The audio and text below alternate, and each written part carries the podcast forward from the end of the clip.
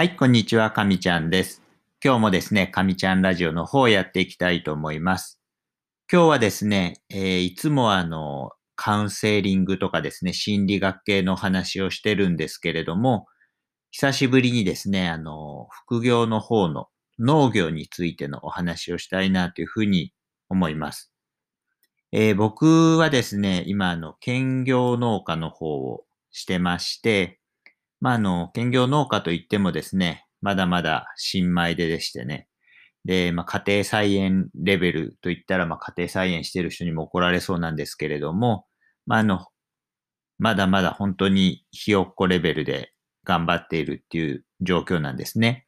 ただ、来年ですね、ブルーベリー狩りの観光農園をオープンしようと今準備をしてまして、ブルーベリーのですね、溶液栽培っていうのはもうスタートしてます。こちらはおおよそなんですけど、1年ぐらいも経過してますね。で、えーそういったあの、まだまだ新米な僕がですね、ブルーベリーの溶液栽培をいきなり始めてもですね、まあこれはあの無謀と言ってもいいぐらいな挑戦でして、まあそうならないようにですね、その溶液栽培についてはですね、業者さんにお願いして、あの、栽培指導の方をしてもらってます。で、その栽培指導ですね、もう栽培の方法について、業者さんにですね、僕はお金を払ってしてもらってるんですけれども、どうしてお金を払ってそれをしてるのかっていうことについてお話をしていきます。まあ、の結論から言うとですね、情報や知識をですね、きちんと得たいからっていう理由なんですね。まあ、あのブルーベリーの溶液栽培っていうのは比較的新しい分野、栽培方法になると思うので、やっぱりこう栽培指導してくれるっていう方はすごく助かるんですね。ブルーベリー栽培のですね、本っていうのはあの、いくつか出てます。僕もあの何冊か読んだんですけれども、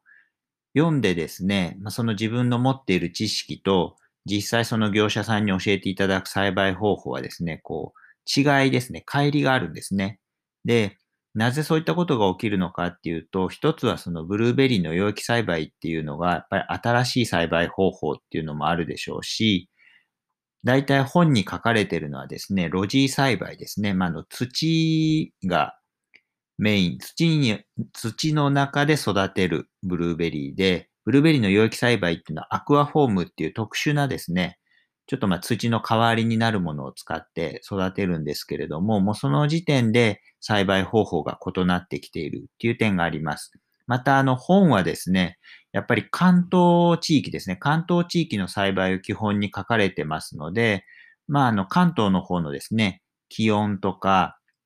そういったあの環境ですね。そういったのが、あの、ベースになってます。で、僕はあの、九州ですので、こちらの気温にやっぱり適してないことが書かれてたりとかですね。まあ、そういった点もですね、本を読んで、あの、農、農業、まあ、あの、植物ですね。そういう園芸とかされる方っていうのは、本を読んで勉強されることが多いと思うんですけれども、そういった違いがあるってことは知っておいていいんじゃないかなというふうに思います。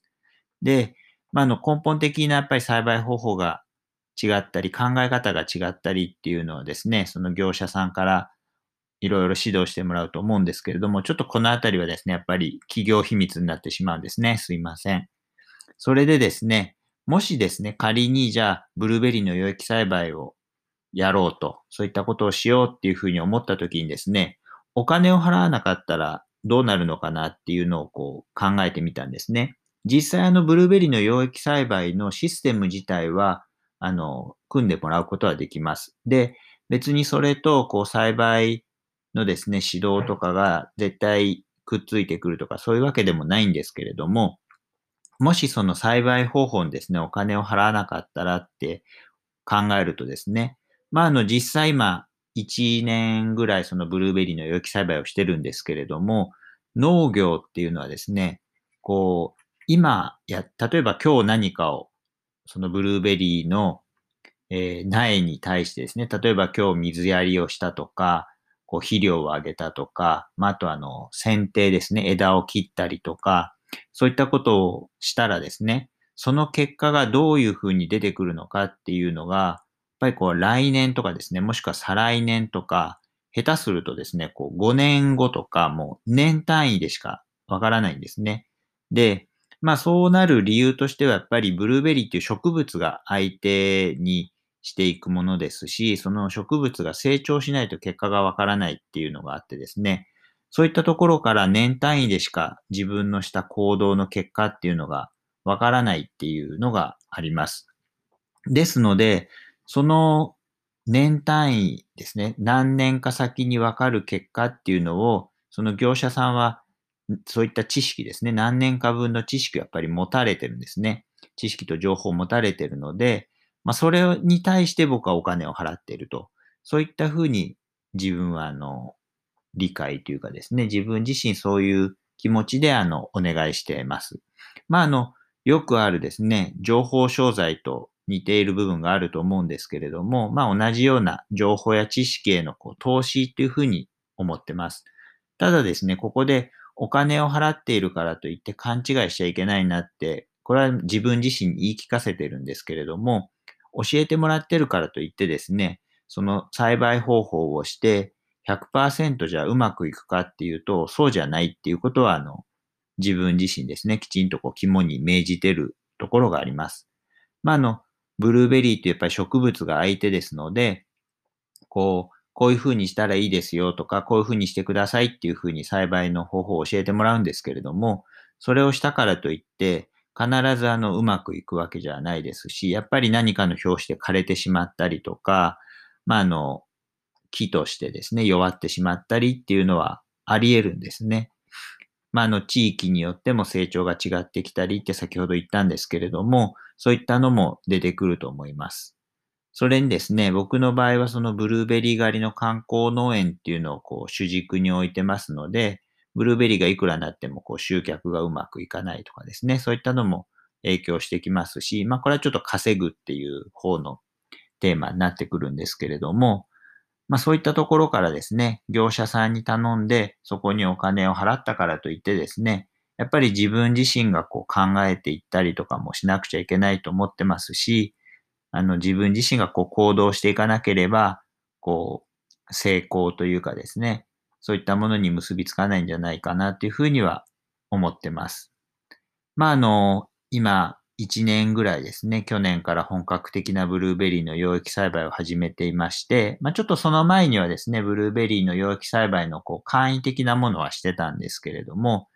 やっぱこうわからないことだらけですね。本を読んでもこれは何が起きてるんだろうっていうふうにわからないことがありますし、